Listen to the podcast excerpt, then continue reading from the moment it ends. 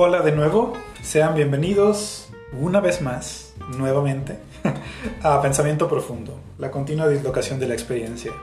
Y como se los adelantábamos en el episodio anterior, vamos a continuar de la mano con la cuestión de, las, de los vínculos, las relaciones, el amor, todo, todo, todo este entramado, esta red impresionante que hacemos a la hora de enredarnos unos con otros. Esto lo digo coloquialmente, no se lo tomen tan a pecho. Ya aquí estoy haciendo reír a Alejandra, que me acompaña una vez más. Alejandra, ¿cómo estás? Excelente, gracias. Sí, sí, siempre me haces reír, pero está bien. Y, ya te me estás adelantando aquí un poco, porque déjenme decirles que lo, lo tocamos muy por encima la, la, ocasión anterior porque queríamos guardarlo para este episodio. Estamos hablando, estamos hojeando este libro de Lucía Echevarría, espero haber pronunciado bien su apellido, que es el de más peligroso es no amar. ¿Sí? que habla de poliamor y otras formas de relación sexual y amorosa, ¿sí? porque, o sea, no nada más hablamos de, lo sexual o de lo amoroso, tanto uno como lo otro, ¿no? Y ahorita estabas dándole una ojeada y ya vamos a entrar en materia, ¿eh? o sea, que agárrense desde un principio, aquí no es de que vamos a dar una, este, un preámbulo para que vayan y se hagan el café. Ya deben de tener hecho su café desde antes de ponerle play al podcast, ¿vale? Entonces, aquí ya vamos a entrar directamente en materia porque tenemos todavía mucho que abordar en este sentido. Y, y en este capítulo no se acaba, así que váyanse preparando bien porque en el que sigue también vamos a seguir hablando de esto. ¿Qué encontraste mientras logeabas, Alejandra? Cuéntame. Voy a empezar con la... Oye, está hermoso este libro. Y, y tengo que empezar con la hermosa también frase de eh, la levedad, ¿no? A mí me encanta. A mí me encanta esta frase. Eh, recuérdame, por favor. ¿Cuál de todas? De la levedad del ser de Kundera. La insoportable levedad del ser de Milan sí, Kundera. ¿Qué, ¿Qué, parte? No. Si no te acuerdas de la frase, tú parafrasea. Yo la voy a parafrasear. Sí, sí, sí. Pues aquí no, aquí no somos este. Pues si no soy enciclopedia. Ándale, exactamente. no, pero sabes que esta frase con la que inicia ¿no? uh -huh. su justa introducción donde dice, todo está previamente, algo así, todo está previamente perdonado, todo está cínicamente permitido, si no me estoy equivocando. Pero eso es nuestra levedad. Todos somos leves o tenemos esa capacidad. ¿Qué pasa? Como lo dijimos en el primer episodio, ¿no? Todo tiene que tener la contraparte. ¿Cuál es nuestro peso? Nuestro peso sería la conciencia, en el mejor de los casos, la conciencia de cuál es la consecuencia de, para mí y para los otros. Ese es mi peso, saber que hay una responsabilidad en la elección que yo tomo. Entonces, todos somos leves, todos tenemos un peso al final del día y los únicos que corremos con la consecuencia somos nosotros. Empezaste ruda. Sí. Empezaste fuerte y profunda. ¿no? Es que este libro, ¿no? De Más peligroso es no amar, me encanta porque lo toca perfectamente, ¿no? En la modernidad líquida. Y tú mencionaste una palabra muy bonita, ¿no? En la primera ocasión de, del podcast que era fluir. Y entonces, llevándolo a, la, a, a esta analogía de fluir como el agua, pues nos podemos volver muy líquidos. Sí, eso, eso, y es que eso también tiene ahí como sus pros y sus contras, porque le, este, les platicaba, ¿no? En, la, en, el episodio anterior sobre esta parte de Seneca, ¿no? Uh -huh. y, y, les voy a decir por qué lo saco tanto a flote a Seneca. Además de que es un autor predilecto de una de mis amigas psicólogas también, otra colega que, que trabaja aquí conmigo, pues lo tengo pegado ahí en la pared de mi oficina, ¿no? Este, es una frase, desde aquí no la alcanzo a ver, pero o sea, la tengo en latín y en español, ¿no? En latín es fata volente ducum nolente traun. ¿Qué quiere decir que el destino conduce al que se somete. ¿sí? Y arrastra al que se resiste. Pero, o sea, esas dos palabras hacen mucho ruido en la gente, porque el destino conduce al que se somete y arrastra al que se resiste, pero esta parte del sometimiento suena como muy ruda, ¿no? Pero si hablamos de fluir, uh -huh. por supuesto que nos estamos sometiendo, ¿no? O sea, nos estamos sometiendo a la parte natural del proceso. Suena más como la parte de... Eh, lo puedo hacer fluyendo. Eh, entiendo esta uh -huh. primera parte de someterme como un poco más a conciencia.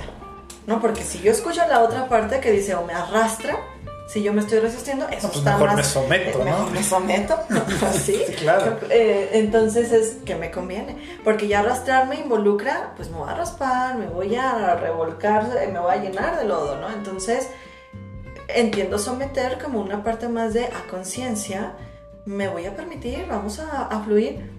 Claro, yo como siempre hablando de el hilito delgado de qué tanto vamos a fluir y no volvernos tan líquidos. Pero mm, hay una parte muy padre de- del libro donde nos habla de justo la conciencia. Y no todo es tan blanco y negro, ¿no? Ah, no, jamás en la vida. Así es, Y espero que nunca lo sea. por favor. Nos vamos a, a aburrir. Sí, claro. Pero entonces sería como mm, hasta dónde le llamo egoísmo, hasta dónde le llamo conciencia de lo que elijo, hasta dónde hay la responsabilidad conmigo, tomar en cuenta al otro y hasta dónde fluimos. Pero también se puede ser egoísta, ¿no? O sea, no- yo no considero el egoísmo algo malo. Ujú. Lo, lo considero, volvemos a la parte de las emociones, ¿no? Ujú. Lo considero algo natural y algo, parte de nuestra naturaleza. Tengo que ser egoísta a veces, ¿no? Pero- Habría que ver en qué medida este, el egoísmo se vuelve algo perjudicial, ¿no? Claro, los extremos que decimos. Ujú. Creo que como todo, alguna vez mi mejor amigo me decía también, él, eh, viendo este tema de cuestiones de género, me decía, mira al final, ¿no? después de una gran explicación, como de una hora de verdad, me dice, mira al final yo creo Alejandra que como todo, eh, ningún extremo. El extremo se vuelve eh, lo perjudicial, ¿no? lo no tan saludable. Creo que acá aplica lo mismo. ¿Desde dónde estamos viendo el egoísmo? Porque si para ti egoísmo es, eh, vamos a hablar de la soltería. Y entonces, ¿desde dónde vemos la soltería? No hay nadie más egoísta que un soltero. ¿no? Oye, exactamente. ¿Desde dónde lo estamos viendo? Y caramba, fíjate, ahorita que lo comentas, recordé, no sé si ya he hablado de esto, si ya hablé de esto como cinco veces, porque luego suele pasar que suelto las referencias cinco o seis veces y nadie me para, ¿no? este, ha- hablamos de esta parte, no sé si ya te lo compartí, si no te lo voy a compartir ahorita, ¿no? la parte del Principito, este, este famosísimo libro de Antoine de Saint-Exupéry, ¿no? Sí. A mí el Principito me enferma. ¿Por qué? A mí. Fuertes Hombre, declaraciones. Lo tan romántico, dije, va a decir algo hermoso No, no, no, te no. A mí este libro, bueno, te voy a, tengo que confesarte que durante años era un libro de cabecera que releía y releía, pero ahora me enfermo un poco por cómo presenta los vínculos. ¿sí? Es difícil entenderlo al principio porque, bueno, es una historia de un niño que se topa con diferentes personajes que no son del todo humanos. Se topa con un zorro, se topa con una rosa, ¿no? Se topa con este señor que es aviador. Y entonces no alcanzamos a dimensionarlo como lo vivimos en el mundo real, ¿no? Pero ahora imaginemos este famoso vínculo de el, el zorro y el principito. Y no imaginemos a un zorro y un principito, imaginemos a dos personas adultas, ¿no? Que se están sometiendo, se están domesticando, ¿no? Se están convirtiendo en algo especial porque la otra persona así lo requiere y entonces al momento de domesticarse se vuelven parte de una dinámica que los anula como individuos, ¿no? Y entonces si el día de mañana ese vínculo se acaba, las partes que funcionaban en el mundo de los solteros, tus partes que funcionaban en el mundo de los solteros, ya no van a funcionar y te vas a sentir fuera de lugar, porque te convertiste en algo especial, te domesticaron y ya no perteneces a esa persona, pertenecer entre comillas, ¿no? A esa persona que te domesticó. O sea, Fíjate. eso es muy fuerte, ¿no crees? Sí, es que viéndolo desde la palabra domesticar, desde donde entiendo o tengo yo la creencia que es relacionarme. Si yo lo veo desde la parte de me van a domesticar, probablemente le tenga más miedo al vínculo. Claro, o sea, si, si veo la parte de voy a entrar en una relación para hacerme uno con el otro, pues no, yo no le entro. ¿eh? Yo estoy fuera, dirían en este Estoy reality fuera. show, ¿no? Sí. O sea, yo estoy fuera y no le entro, ¿no? O sea, por supuesto que no. Y si hablamos de vincularse desde la individualidad, de decir, esta parte de mí funciona en el mundo de la gente soltera y esta parte de mí va a funcionar vinculado con alguien más y que el día de mañana, si esta persona falta, yo voy a seguir siendo quien soy, pues está excelente, ¿no? Los desapegos, pudiéramos estar hablando. Fíjate que Sí. hay una frase que yo sé que te, bueno, ahora sé que te enferma este libro, pero es que justamente, justamente lo, lo agarré hace unos días ese Sí. librito. Y hubo una parte que me encantó, la verdad, a mí. A ti te enferma y a mí me encanta. Ok. Porque decía, y es justo de las emociones, o al menos así yo lo quise entender, no lo entiendas. Decía, no lo entiendas, vívelo. Ujú. Y viene de ahí, viene la frase de, de- en la historia del principito, habla de todo. Creo que tiene que ver con la perspectiva y el enfoque de la creencia detrás de cómo yo estoy entendiendo mi realidad, cómo es la historia que me he estado contando. Y eh, tú dices domesticar y digo, no, yo no le entro. Someterse. Someterme. Volvemos a la parte del sometimiento. Exacto, Pero, oye, esto es muy paradójico. me rindo, me voy de aquí. Eso no tiene pie en mi cabeza. Pero bueno, no, si fuera tan claro, pues no, no tendría sentido. Eh, el sentido es más, ¿no? ¿Qué sentido le doy yo? El sentido del sinsentido, diría Václavic, ¿no? Oye, no, esto es demasiado paradójico para mí.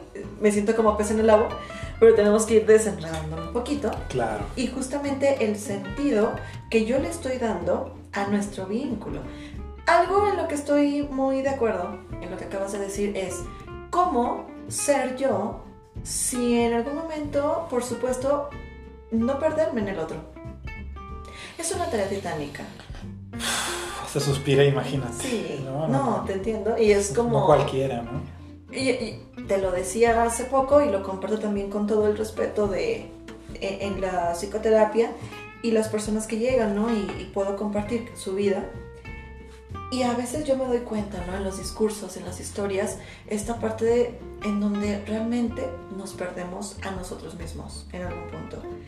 Es doloroso verlo, es más doloroso reconocerlo en uno mismo y poder decir, híjole, una vez que te has dado cuenta o eres consciente eh, hasta qué punto yo le llamo egoísmo o creemos que es egoísmo el momento, tú dijiste en el primer episodio, yo hice una pausa, todavía recuerdo que dijiste, hice una pausa más tiempo del que debería.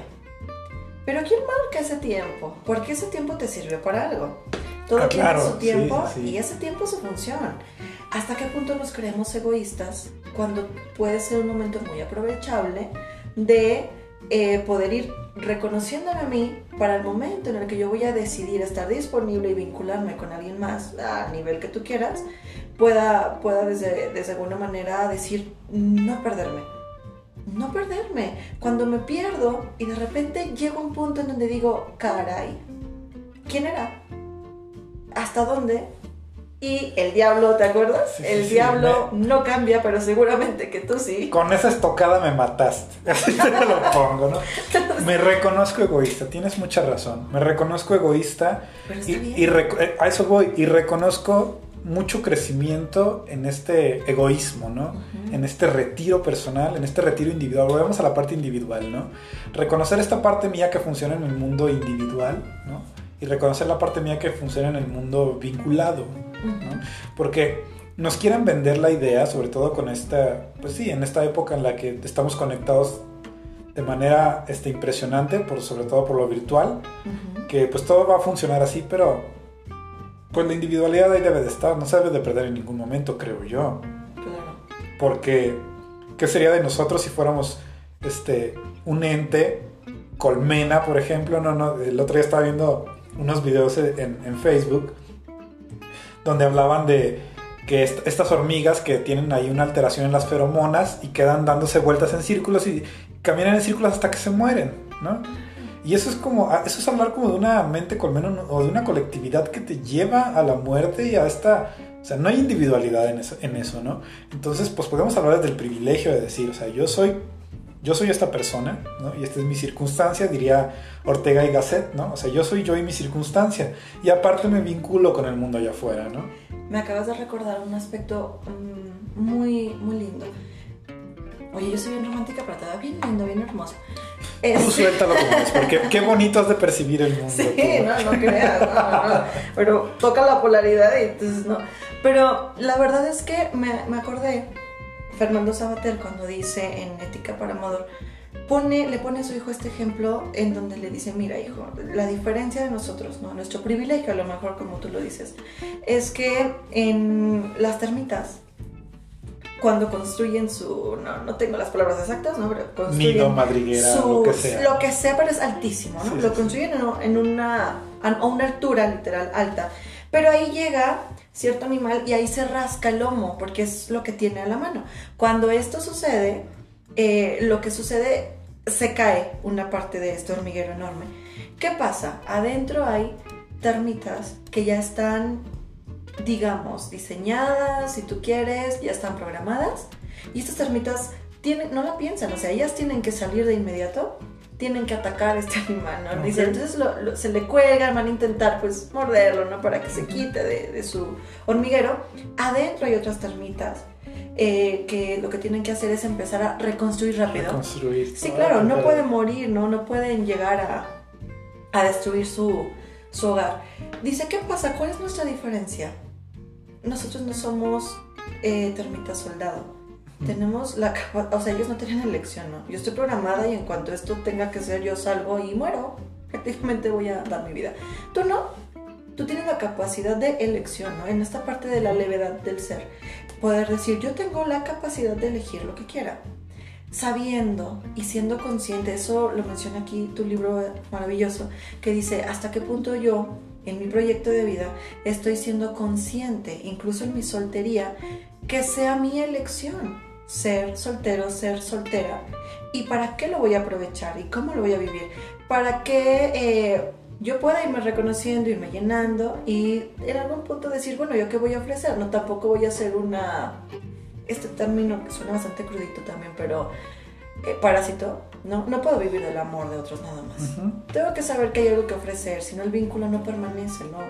Incluso para el más leve que tú quieras, ¿no? Eh, tiene que haber algo recíproco, en todo momento tiene que haber.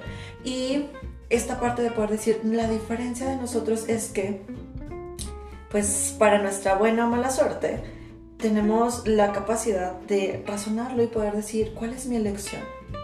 Dentro de lo que yo decido ahorita empezar a vivir. Sabiendo que la, la consecuencia es mía. Y del otro, por supuesto, no quedamos. Y tú hablas de esta individualidad. Yo decía en la primera ocasión, somos seres sociables, ¿no? Sí somos, estamos totalmente vinculados, aprendemos, desaprendemos todo el tiempo a través de, nuestros vínculos, de nuestros núcleos, la sociedad, la escuela, nuestros amigos, nuestras parejas, nuestra familia, todo el tiempo nos estamos mezclando y, y es inevitable. Sin embargo, tenemos que ir construyendo la propia identidad y saber hasta dónde, qué tengo para ofrecer, ¿no? Eh, y, y qué tanto quiero ir aprendiendo de la vida. Sí, y ahora con esto que comentas, darle un buen trago al café porque te voy a hacer una pregunta contundente. Sí, o sea, no me puedo quedar callado. yo tengo, que contraargumentar o tengo que este, salir con otra ocurrencia mía. Está bien. De estas que se me dan muy naturalmente. Claro. Está bien, tú sal con tu ocurrencia. ¿Qué significa ser soltero entonces? Ser soltero. Ser soltero significa no tener pareja. Porque volvemos a la parte del principito, ¿no? Volvemos a la parte del principito. Ok, no me, no me permití que me domesticaran, ¿no? Y sigo siendo un ente individuo y tengo mi individualidad y funciono en el mundo de los solteros, ¿no? Sin embargo, voy y me vinculo con alguien, no de manera profunda, ¿no? Digamos algo tampoco superficial, más bien es algo que se da orgánicamente, pero muy efímero o muy pasajero, claro. ¿no? El, vincularme de esa manera hace que pierda mi soltería o sigo siendo una persona soltera o qué, o sea, ¿qué onda? O ya me comprometí, o sea, ¿en qué nivel me vinculo? O sea, ¿en qué momento dejo de ser soltero? Estamos hablando, para mí, eh, el momento en el cual decido ya compartir y comprometerme con el proyecto de otro, es decir, sé que voy a afectar su, afectar en el sentido de yo ya me estoy involucrando en la vida de otra persona. Entonces, me estoy comprometiendo a algo y dejo de ser soltera. Mira, hay un término, y híjole, no, pues voy a tener que decirlo. Hace poco alguien. Hace poco alguien. Yo últimamente me he dado cuenta que pues subo muchas fotos en redes, ¿no? Y me gusta mucho porque yo comparto, me encanta conocer a las personas.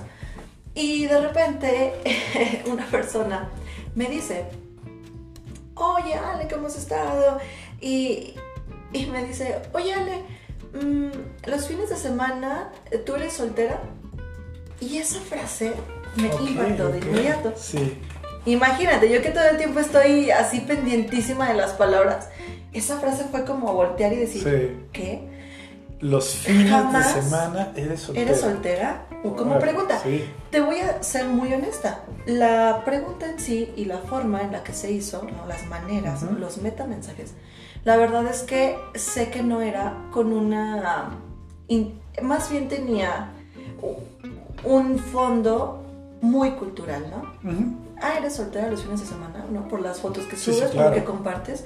Pero, ah, caray. Pues si no es que yo suba en la semana fotos con alguien y luego en, en las... ¿O cómo lo ves tú, no? Y yo, yo respondí automáticamente también, nunca lo tomé la verdad como una ofensa, pero yo dije, yo soy soltera todos los días. Ese es mi poder, le dije. "E- Ese es mi poder, yo soy soltera todos los días. La pregunta es, justamente, ah, caray, ¿qué es ser soltero los fines de semana? ¿Qué tanto eh, o de dónde viene este cuestionamiento? Yo me voy a meter, discúlpame, pero yo sé que te encanta también. este, el tema del género. Ah, claro, sí. ¿Por qué? Porque. ¿qué significaría? Y no, no se lo pregunté, pero hubiera estado muy interesante, ¿verdad? ¿Por qué? ¿Qué significa ser soltero? ¿Qué percibes, no? De lo que se alcanza a ver. eh, ser soltero y qué tanto yo tengo derecho, permiso de la sociedad de ser soltera. Los fines de semana o toda la semana. Sí. Yo, como- yo soy soltera todo el tiempo, ¿no? O sea, si yo estoy soltera, yo estoy soltera todos los días. Nosotros acá desde la tribuna decidimos Juzgamos. cuándo vas a ser soltera, ¿no? ¿Juzgamos? Sí, sí, sí, ¿Cuándo claro. se puede? Ah, y eso del juicio nos encanta, ¿no? Y te soy honesta, pude percibir, por lo que después me compartió la persona, eh, que no era la intención de Ah, claro. juzgar directamente, era, Era una un inquietud discurso. genuina, sí. Eso es lo que más me preocupó. Sí, sí, sí. Era un discurso natural, Más bien normalizado. totalmente. Sí, sí, sí. E- Era normalizado porque nos acostumbramos a estas ideas, ¿no? Y el punto aquí es, este, confrontarlas, ¿no? Sí, no, porque yo dije, ah, caray, ¿no? Te, o sea, te lo juro que yo dije, soltera los fines de semana, ¿qué significa eso? O qué tanto eh, hay ya una cuestión de juzgar ahí, o un prejuicio, o un, eh, ¿me estás permitiendo o no algo? ¿Qué tanto? Voy a hablar desde mí, Eric. Tú ahorita defenderás lo tuyo. Ok. ¿Qué tanto las mujeres tenemos derecho o nos permitimos vivir la soltería, eh, los vínculos, estar en pareja también si tú quieres, sentir, expresar? ¿Qué tanto tenemos derecho realmente si lo vemos desde lo social? Y eso se vuelve muy pesado y muy complicado porque somos, eh, la verdad, muchos roles. Sí. Lo que decíamos ahorita. en- Uy, y en cuál me pierdo. Sí, claro, o sea, siento yo que dentro de la heteronormatividad esto es como muy contradictorio o paradójico. ¿Por qué? Porque se les, se les da mucho se les da muchos roles a las mujeres de vas a hacer esto, esto, esto, ¿no? Por ejemplo, vas a ser el sostén de la familia, vas a ser la encargada de mantener el vínculo, vas a ser la que este, sana las emociones de los hijos e hijas. O sea, se les dan muchos roles, pero cuando una mujer quiere adquirir este rol de, o sea, yo voy a ser libre a tomar mi decisión de ser soltera, a eso ya no nos gustó. Pero todos estos demás roles sí los puedes tener, menos este. Claro. Este, me, me suena familiar, ¿no? Esto, me suena muy familiar esta parte de, de- No sé si decirlo, fíjate. Dilo. No sé si decirlo. Por favor. Esta parte de... Es que lo agarro con este simbolismo también en la parte narrativa, como bien lo comentaste, de... Puedes comer de todos esos árboles, un fruto de todos esos árboles, menos de aquel, Claro. ¿no? Puedes tener todos estos roles menos ese, ¿no? Y no voy a entrar en más detalles para no caer en polémica, ¿no? Pero ya creo que ya, lo- ya saben por hacia dónde me estoy dirigiendo. Por supuesto. Y pues, o sea, apelamos otra vez a esta, a esta norma, ¿no? Y te hacía esta pregunta de qué es ser soltero, porque justamente la Lo autora, Sí. la, la autora aquí, este, Echevarría, lo comenta aquí, hice la nota, ¿no? Eh, una pareja convencional, entre comillas, entonces, es una de dependencia y de exclusividad. O sea, lo, lo que, lo que Ah, conocemos como relación monógama y heteronormada, que es como la tendencia, se supondría, es donde hay exclusividad y dependencia. ¿Cómo ves? Híjole. Bueno, vamos a empezar a deconstruir. Fíjate que Dale, ¿no? dale, dale. Ahora tengo, le entiendo un poco más a tu pregunta. Empiezo a cuestionarme, ¿no? De eso se trata esto y empiezo a cuestionarme. Porque pudiera ser que se busque un vínculo en el cual se busque cierta, y me suena a mí muy incongruente, pero es muy posible y en, y en las historias que yo he escuchado existe y es una exclusividad por factores de cuidados, como tú lo quieras llamar, autocuidado y cuidado mutuo. Esto es una exclusividad, pero no hay un compromiso real. Y estamos solteros. Entonces, cuando yo escucho eso es como, ah, caray, es como una incongruencia, pero hay una exclusividad. De curioso, ¿no? Sí, muy es curioso. como un confiar a ciegas que tú eres exclusivo mío, yo soy exclusiva tuya, o en las formas de relaciones, eh, este es un ejemplo heterosexual, pero en las formas de relaciones es un confiar a ciegas, porque cuando yo dije, ah, caray, pero ¿de verdad se puede confiar en eso? Es decir, o sea, mm, no sé, no, no, realmente se sigue siendo soltero. Y entonces la respuesta es como, oye, es cierto, ¿no? Pues realmente es como confiar a ciegas, seguimos solteros aquí las, lo- las personas involucradas, pero el acuerdo es por X o Y factor, estamos siendo exclusivos. El tiempo que tenga que durar, las nuevas frases, ¿no? Lo que tenga que durar. Pero eh, somos exclusivos. Realmente yo lo veo como una... eh, voy a meter mi palabrita, ¿no? La de esta parte de estamos idealizando, estoy confiando ciegamente en una supuesta exclusividad, pero fíjate lo que dice esta autora, ¿no? Estamos siendo exclusivos cuando hablamos de ya no ser solteros. Ya estamos en una relación de pareja. Pero parece ser que también hay ciertas exclusividades en donde no hay un compromiso real. ¿Cierto o falso? No lo sé todavía, pero eh, es cuestionable, es permitido.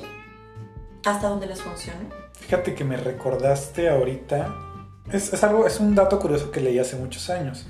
Hay algunas estrellas de Hollywood, que, o sea, ya sabes, ¿no? Que tienen muchísimo dinero.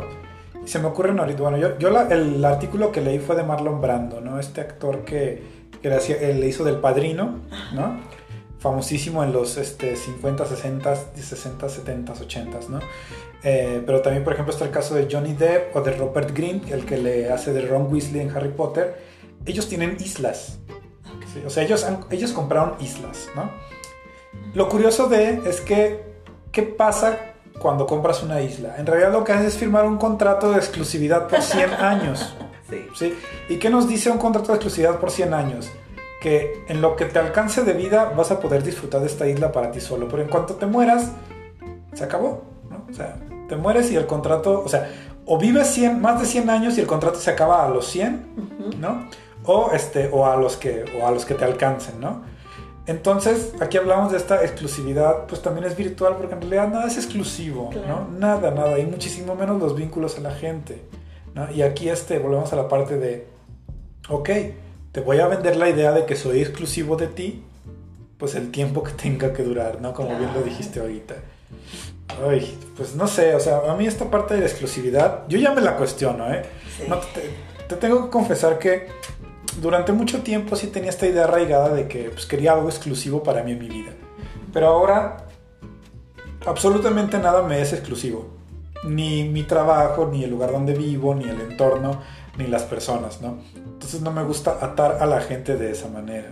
Y creo yo que todos deberíamos de intentarlo un poco, de no tener atadas a las personas, otra, o intentar comprometerlas con algo así, ¿no? Claro. Porque las uniones civiles es lo que hacen, ¿no? Tratan como de dar esta exclusividad y ni las uniones civiles funcionan así, porque hay unas que se acaban. Y queremos, sí, ¿no? Y se puede, o sea, es un contrato que se puede romper. ¿no?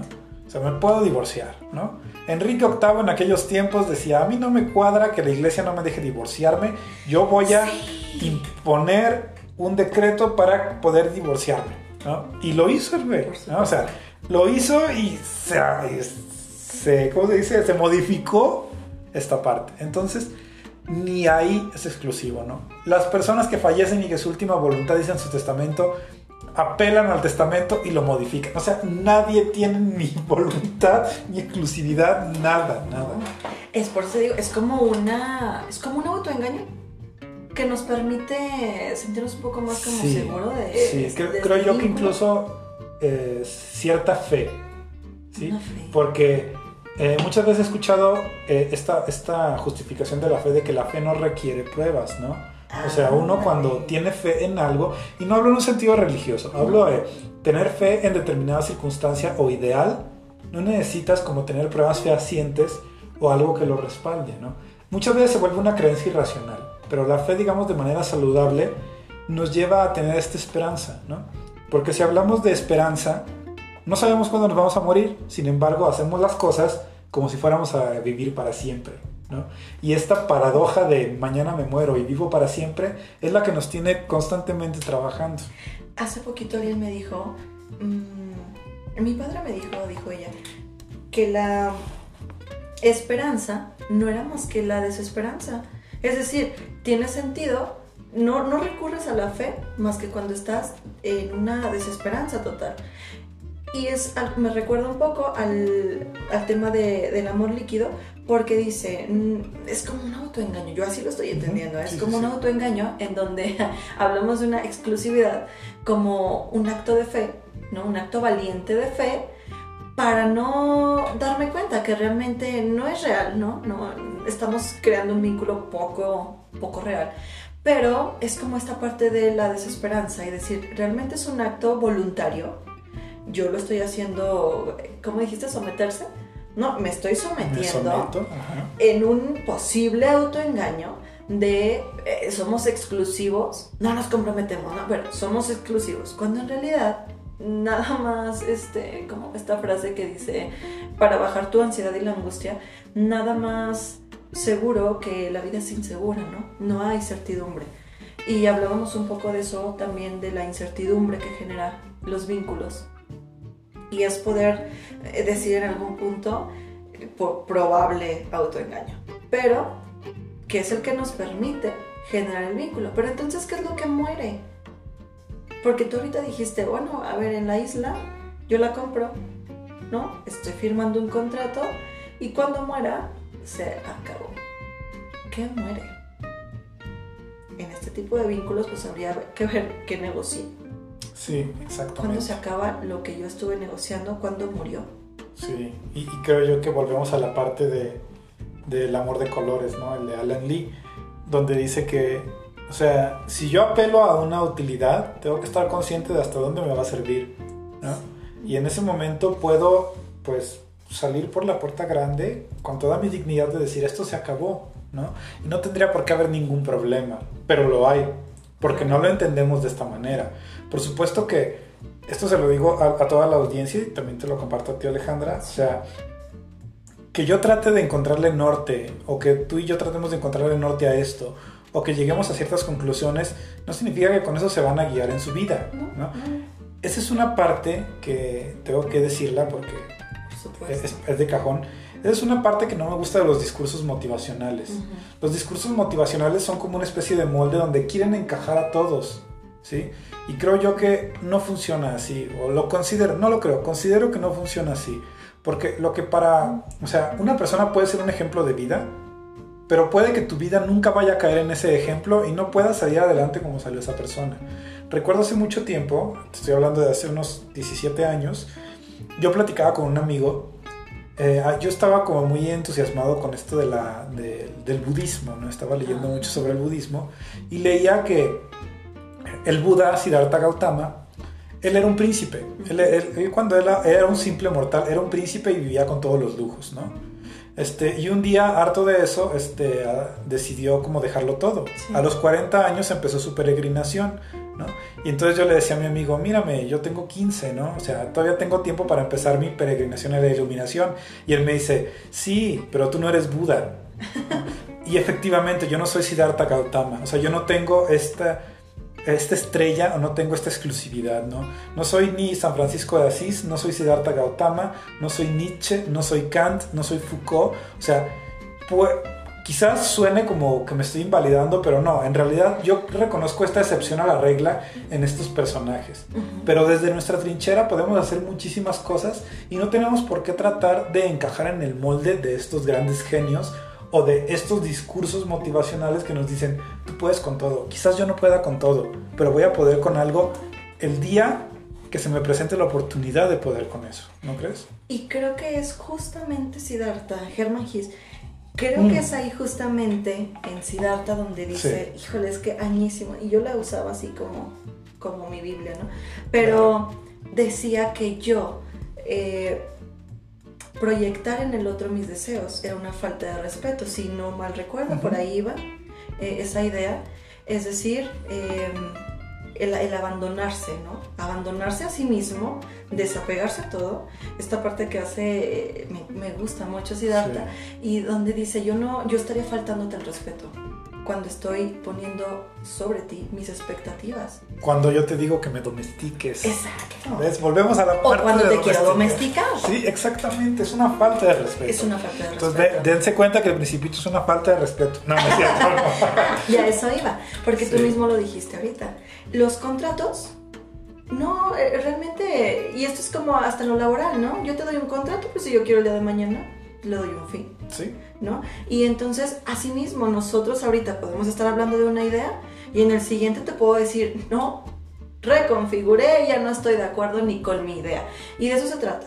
Porque si no estaríamos siendo aquí muy incongruentes sí. tratando de eh, poner en otros expectativas o si los otros quieren tomar lo nuestro, lo que estamos aquí intentando generar y tomarlo como una regla de vida, ya se están faltando al respeto, ya se están perdiendo, que en vez de llevar a un autoconocimiento, lo estoy haciendo a través de los otros y realmente me voy a volver a perder, ¿no? No sé si estoy mal en el término que es como enajenarse, Ah, sí, sí. y, no, no, y es co- como esta parte de, Sí, sí, sí. de decir, ya caí en la incongruencia. No puedo, y esto que tú dices me parece muy bueno, es no puedo compararme con otros niveles de conciencia, eh, pero en el mío trato de no mm, caer en el del otro, no puedo tratar de imitar el de otros, sino justamente lo difícil es aventarte tu propio abismo, aventarte tu propia oscuridad, porque le llamamos oscuridad, porque creemos que es lo negativo, que es lo malo, Sí. que es lo no permitido, y entonces es hasta donde yo me he permitido. Y, y le llamo malo o le llamo oscuridad porque es lo que no me permito tocar de mí. Y quiero vivirlo a través de otros. O quiero juzgar cómo viven los otros sus vidas. ¿Por qué? Porque yo no me he atrevido siquiera a cuestionarlo, probablemente. Y a veces la vida nos da ciertas eh, experiencias que en el mejor de los casos, sin caer en el positivismo del que hablábamos, eh, en el mejor de los casos sí le podemos sacar un buen provecho y decir, pues ya me tocó, ¿no? Esta canción me vas a decir, ay, eso aquí no. Pero, Aquí todo se pues vale, la, la vida que me toca me la vivo, dice esta canción nueva y es como, pues sí, lo mejor que puedo hacer es, ya me tocó, puede ser que no es lo que esperaba, no es lo que quería, pero ¿qué le puedo sacar de provecho? Porque en ese momento probablemente es donde te tocó tocar tu propia sombra y decir, wow, ¿no? También Sí. es algo que eh, en qué momento lo había perdido. Y creo que esa es la parte en donde decimos, en este vaivén de ir coincidiendo, conectando, como le queramos llamar romántica y Sí, mágicamente, es eh, ir idealizando vínculos poco reales a veces en el autoengaño y decir en qué punto pum, me puedo volver a perder, Sí. Tratando de vivir experiencias a través de otros. No sé, a ver, me suena esta palabra de atraemos. Atraemos vínculos. Sí. Atraemos y buscamos, ¿no? O sea, esta- Ujú. esta parte me llama la atención lo que comentas esto de los vínculos poco realistas, ¿no? Así de decir, este, me recuerda a, a, a esta, esta eterna consigna de que se utilizaba en el México de los años 50, ¿no? Que ella me gusta para que sea mi mujer y para que sea la mamá de mis hijos y para que me prepare de comer todas las mañanas cuando yo me vaya a trabajar. O sea, estás como creando una faramaya a partir de una persona que tiene su propia conciencia y no debería ser sometida de esa manera, ¿no? Y este y ahí es cuando yo digo, ok, ¿qué tan realista es el vínculo que me estoy imaginando con las personas? Y no nada más en la cuestión amorosa, ¿no? O sea, yo, yo quisiera ir un poco más allá y decir, o sea, ¿qué estoy haciendo con las personas que están en mi vida? Y creo que sí te lo, sí te lo comenté eh, cuando recién nos conocimos, que una, una amiga y yo tenemos esta frase contundente, ¿no? De que cuando decimos, o cuando alguien dice, me gustas, ah, te gusto, pero ¿para qué? ¿Para qué? ¿No? ¿Cuál es el fin? Sí, exactamente. O sea, y te puedo gustar para algo con lo que yo estoy de acuerdo, y pues todo va, o sea, maravillosamente. ¿No? Y puede que tú me digas, me gustas para esto, y yo, ah, no, pero a mí eso no me cuadra. Y entonces ahí es donde entra este consentimiento de decir, no, pues lo siento, ¿no? Y quizá el día de mañana cambie de opinión y está bien. Uno tiene que respetar esta parte de esta flexibilidad, ¿no? Esta fluidez de poder cambiar de opinión el día de mañana y que nadie te señale por eso, Claro, porque es como esta frase, ¿no? De hasta dónde se... ¿Qué es para empezar? ¿O qué me puedes permitir tú a mí cuando me dices o me llamas o, crees que estoy soltera? Eso, esa etiqueta que él marca. Es decir, que me estás permitiendo desde tu juicio. Y yo, ¿cómo lo vivo? Y yo, ¿cómo lo, lo puedo ver desde una conciencia más clara de decir, ¿para qué estar soltera? ¿Para qué dejar de estar soltera? ¿Cuál es mi fin último? ¿Cuál es el sentido que le voy a dar a este vínculo? Desde ahí yo creo que puede partir una forma más sana de relacionarnos cuando existen los famosos acuerdos y, poder ir viendo nuevas formas, nuevas formas de permitirnos los vínculos. Es complejo. Es complejo, eh, es complejo como todo lo que compete a la naturaleza humana, ¿no? O sea, por supuesto que es complejo, pero creo yo que la mejor manera de sobrellevarlo es pues viviéndolo, experimentándolo, ¿no? Dice, hay una frase que a mí me encanta, yo creo que también te va a encantar, la escuché en una película de, de un poeta que decía, se tiene el supuesto de que no puedes vivir la vida y entenderla simultáneamente. Y dice él, dice él, yo no estoy completamente de acuerdo, lo que quiere decir que tampoco estoy en desacuerdo. Dice, yo creo que la vida entendida es la vida vivida, pero la paradoja me jode mucho pero puedo aprender a amar y hacer el amor a las paradojas que me joden mucho. No, sí me encantó. y estoy completamente de acuerdo con él. Creo. Lo que se entiende es lo que se está viviendo. Sí. Lo que se experimenta, ahí lo vas a entender. Quizá no como tú quisieras, pero vas a obtener una ganancia, un conocimiento de esa experiencia, ¿no crees? No, y, y, creo que ahí es importante incluirle. No es necesario ir y estrellarte, sino que en qué momento estás listo. ¿Te acuerdas la frase que te dije de cuando el alumno está listo, el maestro aparece? Y ojo, que los maestros no es que no es una posición de poder de alguien que viene a, darme su conocimiento y yo me voy a poner a servir, a aprender. No, no, no, no. Yo elijo en realidad a los maestros. Si somos seres muy conscientes, bastante hábiles también, quisiera yo pensar, somos hábiles en a quienes elegimos de maestros. ¿Te acuerdas esta frase de elige desde el amor? Bueno, pues a veces elige desde el amor, otras veces preferimos no hacerlo desde el amor, por algo también lo hacemos, pero esta parte de cuando uno está listo, es que te lo vas a ir permitiendo, vas a estar disponible para ciertas circunstancias ojo ahí con él hasta donde me conozco, porque luego yo si me quiero arriesgar a vivir algo para lo que no estaba lista, porque si es la moda, porque si así lo está marcando la sociedad, ¿cómo no voy a estar ahí, no? ¿Cómo no lo voy a haber vivido? Y entonces vas y te estrellas y ojo con terminar lastimado, por ejemplo. Pero hasta eso puedes decir, bueno, ¿cómo, cómo puedes seguir entonces este flujo? Ir fluyendo sin terminar en una, eh, si yo lo veo como un río, ¿no? Sin, sin salirme del, del canal.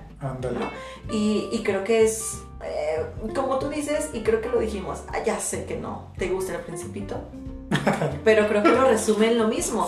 No lo entiendas, vívelo. Claro. Con eso no decimos, ve y estrellate. O todos los temas que hablamos, imagínate, nosotros como terapeutas, no podemos empatizar, no es que no podamos empatizar con los otros, porque no lo hemos vivido o que tengamos que vivir de todo para entenderlo. Somos humanos y conectamos en muchos niveles. Como tú dijiste el otro día, contigo conecto para, para una cosa, contigo conecto para otra.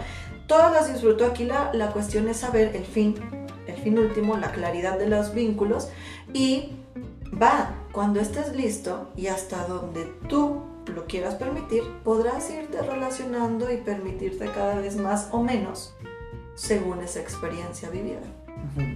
No sé, es no querer encajar, como tú dijiste, en lo social y decir, ya debería de haber vivido esto. Debería, ay, ¿en qué momento se impone el deber? No, dime dónde está firmado y notariado que debes de hacerlo así. Exacto. fíjate que me recordaste a hubo un tiempo en que estuve trabajando con adolescentes de 16, 17 años, cuestiones de adicciones, ¿no? adicciones a psicoactivos, que es también parte de, del rubro en el que me muevo, ¿no? acá, acá en la psicología. Y parte de mi discurso iba por ese lado. Yo les decía, yo no vengo aquí a decirles que no consuman drogas o que no consuman alcohol o marihuana o la que se les ponga enfrente, ¿no? Le dije, no, no vengo a decirles que no lo hagan porque yo no soy autoridad para decírselos, o sea, para decirles que sí, que no. Y pues no, o sea, ni mucho menos, no tengo ningún derecho a hacerlo, les digo. Yo lo que vengo aquí es a, educarlos o a concientizarlos de que si lo llegan a hacer, tengan cuidado con estas cosas. Tengan cuidado, consideren estos parámetros para que si un día se animan, no les vaya tan mal o les vaya muy bien. ¿no? ¿Por qué? Porque yo no voy a poder evitarlo. O sea, yo no puedo evitar que alguien se vincule, ¿no? O no puedo evitar que una persona diga, yo contigo quiero tener tal tipo de relación. ¿sí? O sea, yo, o sea, no puedo evitar el sentir de la persona, sí le puedo decir, sabes que yo no le entro, ¿no? Pero este, no puedo evitar el cómo se siente. Y creo yo que aquí va esta parte de, efectivamente, uno lo va a experimentar, pero uno no se va a lanzar al ruedo así como si fuera cualquier cosa y, o sea, pues no, no se trata de eso, ¿no? O sea, no hay manera. Pasa también, Sí pasa, pero no creo que sea el caso, ¿no? Porque muchas veces se polariza cuando no tenemos un antecedente, ¿no? De decir, yo soy una persona este, retraída, que no experimenta mucho, me voy a lanzar a un rey y me voy a meter tanta cosa me encuentre y voy a terminar mal, ¿no? O sea, no se trata de polarizarlo de esa manera, se trata de entender tu entorno y entender qué cosas puedes manejar, ¿no? Sí. Y, y justamente, o sea, por supuesto que este libro del Principito tiene sus cosas buenas, claro que sí. No lo voy Yo intentando convencerte, ¿verdad? No, no, ya, ya tuve mi tiempo con el Principito, ya. Fíjate que desde ahí ya tuve mi tiempo. Ya aprendí de esto. A lo mejor toca aprender otra cosa. Y no quiere decir, fíjate que yo sí comparto esta idea de que cuando relees una historia, incluso tu historia de vida, cuando relees un libro, ya no es el mismo ni el libro ni tú lo estás comprendiendo desde un diferente punto porque ya atravesaste ciertas experiencias. Por eso, esta parte del de probablemente tú vas a cambiar, cuando vuelvas a experimentar ciertas cosas, ¿te acuerdas aquella pregunta que te hice alguna vez y se vuelve igual una vez que experimentas todo este tipo de vínculos del que habla eh, Lucía en el más peligroso es Nomar? ¿Se volverá igual? ¿Se puede volver a retomar eh, vínculos perdón, se me fue la palabra, ¿no? De... Ah, ah, ah. ¿Los convencionales? Eh, sí, un, de, vínculo convencional. Monogamia, exclusividad. Monogamia. Sí, sí, sí. La, la, monogamia, y yo te decía, bueno, ¿y se podrá volver tan fácil a ese tipo de, de experiencias? Por lo que, bueno, ya lo veremos en otro, en otro tema un poco más profundo, pero según lo que los testimonios no siempre es tan fácil, para unos sí, porque se hartan de por los famosos vacíos. Para otros es difícil, es, híjole, yo sabiendo que hay un buffet que puedo conocer y conocer y conocer y conocer, ¿cómo hago para la, bueno, voy a tomar tu palabra, la domesticación nuevamente? Si lo voy a retomar desde ahí, ¿verdad? Que para mí suena muy crudo y, y raro, pero, pero bueno, así se ve, ah, creo que así se, se siente cuando dicen, no, no es tan fácil, porque yo estoy pensando en el sí se, sí se está pensando ¿no? en las posibilidades.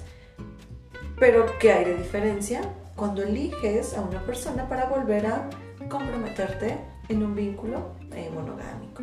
Es que ahí está la clave. La clave está en decidir. ¿sí? O sea, con esto no estamos diciendo que las relaciones monógamas heteronormadas estén mal, o sea, o estén bien, o tengan que ser la tendencia. No. Se trata de que si yo decido estar en una relación así, o sea, que sea por convicción propia, ¿no? De decir, ok, me, pasó en algún momento con una paciente, ¿no?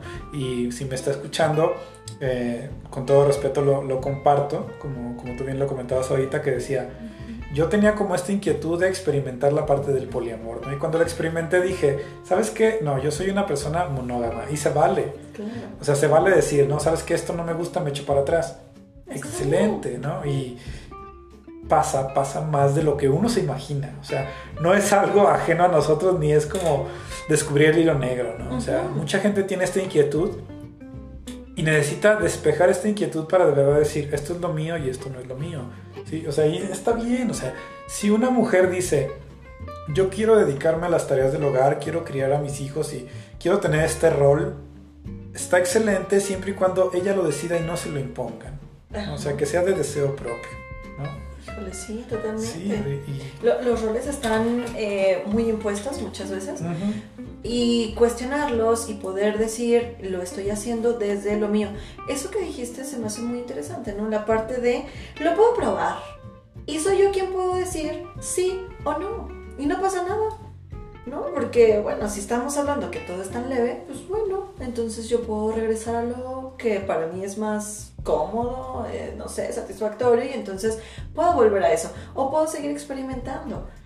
¿Hasta dónde? Pues hasta donde realmente yo no me esté lastimando o lastimando a otros, porque en esto que tú dijiste, la individualidad y luego esta cuestión de vincularme con otros es, un poquito muy complejo. Ah, sí, sí, sí. Ah, bueno, la verdad es que yo siempre he dicho que qué maravilloso que tenga su grado de complejidad, pero qué aburrido sería que no fuera así, ¿no? O sea, siento yo que parte de este juego en el que estamos inmersos todos, eh, el encanto se lo da a este nivel de complejidad, ¿no? No por nada, este, el otro día veía unos memes sobre las mamás que en sus teléfonos se la pasan jugando Candy Crush, ¿no? Y que este videojuego tiene como miles de niveles, ¿no? O sea, qué divertido o qué, divertido o qué aburrido sería que fuera lo mismo y lo mismo y lo mismo. Y no es así, ¿no? O sea, el, juego va subiendo en complejidad y las mamás lo siguen jugando encantadas, ¿no? Porque la complejidad es parte de estos procesos donde vamos evolucionando como individuos, ¿no? Y estamos todos un poco en eso. Y justo, sí, sí, sí, tú, tú, lo viste a lo mejor ese relacionado con las mamás. Y yo lo, lo, vi también en esta parte donde decía, siempre cuando se va a subir de nivel está más complicado, ¿no? Tú tranquilo. Entonces es una forma a lo mejor muy positiva de ver las, las cuestiones, pero efectivamente, si no te reta, si no es algo que te va a permitir ver nuevas cosas, crecer, si tú quieres, también te puede hacer retroceder un tanto. Pero es poder decir mm, a conciencia, hasta qué punto es este nuevo nivel y se vale. Y creo que a partir de eso puedes incluso dejar de ser un poco tan cuadrado o juzgar afuera cómo viven los demás las relaciones o sus vidas, en, como lo quieras llamar, ¿no? en los roles que han decidido. Cada uno lo decide. Y cuando ya se vuelve impuesto, pues ya no es disfrutable. Sí, sí, ya sí, no, ¿no? pierde. Pero ahí también entra esta parte donde, donde dicen, oye, es que esto es interesante porque es prohibido, porque, oye, ya no tiene este grado de, de deber ser, ¿no? y esa incertidumbre es la que mueve el vínculo, se, se vuelve la motivación. Luego hay otras en donde eso se vuelve el problema, ¿no? Y te fijas como, como cada quien a lo mejor lo va generando pues hasta donde le conviene. Sí, sí, sí, creo que tiene, pues sí, definitivamente todo cae en el poder de elección, ¿no? O sea, ¿qué, qué voy a decidir para mí y cómo va a funcionar esta elección que tomé, ¿no?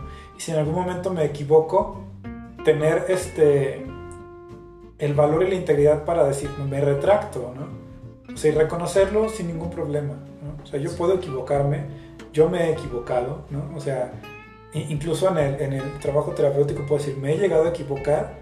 Sí, por supuesto que hay como efectos colaterales de que alguna persona salga perjudicada, pero es parte de todo aprendizaje, ¿no? Y si en la parte profesional está este aprendizaje, también en la parte personal, ¿no? De decir, ok, yo he decidido esto y si no me gusta el día de mañana, cambio de opinión, ¿no? ¿Es como la paciencia con uno mismo?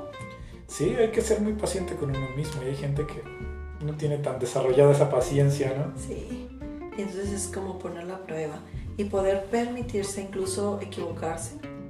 y, pero como que lo estamos viendo a lo mejor todo como un posible error, ¿no? Puede ser que esta también una experiencia... Ah, sí, puede que salga muy bien. Pues, exacto, y que de repente sea como wow, ¿no? Y digas, esto me gusta y de aquí soy. Claro, ah, poder, ah, no, o sea, poder decir en algún punto, no sabía, que podría disfrutar de esto también. No sabía que sabía tan rico. ¿no? Ah, no, hay, hay una no frase, ahorita, ahorita, ahorita me acordé de una frase que estoy seguro que también te va a gustar, ¿no? Es es de una novela romántica que leí hace unos años, ¿no? Donde un, este, un jovencillo conoce a una chica de la que se enamora, este, y luego de, de verla, pues quiere seguir viéndola todos los días, ¿no? Y dice, es que no sé qué me pasa que quiero verla todos los días, pero creo que lo entiendo un poco. Antes de probar las fresas con azúcar, no las pides todos los días. ¿no? O sea, lo que pasa aquí es que si yo pruebo algo y me encanta, lo quiero disfrutar todos los días, ¿no? Claro. Es la parte buena de, de decidir, ¿no? Y pues creo yo que con eso vamos a cerrar este. esta sesión, este capítulo, porque todo queda en la decisión, ¿no? Que se lleven esta reflexión, piénsenlo, qué tanto deciden dentro de su día a día y volvemos a la parte de, pues la experiencia es la que nos define, ¿no? Así es, y que los únicos que van a vivir también el, eh, el aprendizaje último, no, somos nosotros mismos. Así es, pero pues anótenlo bien. Ya nos veremos nuevamente, nos escucharemos nuevamente Alejandra en el Sí. próximo capítulo porque todavía hay mucho que hablar. Muchísimo. Perfecto. Muy bien, entonces estén al pendiente, recuerden que esto es pensamiento profundo y pues quedamos a la orden con esta continua dislocación de la experiencia. Hasta luego.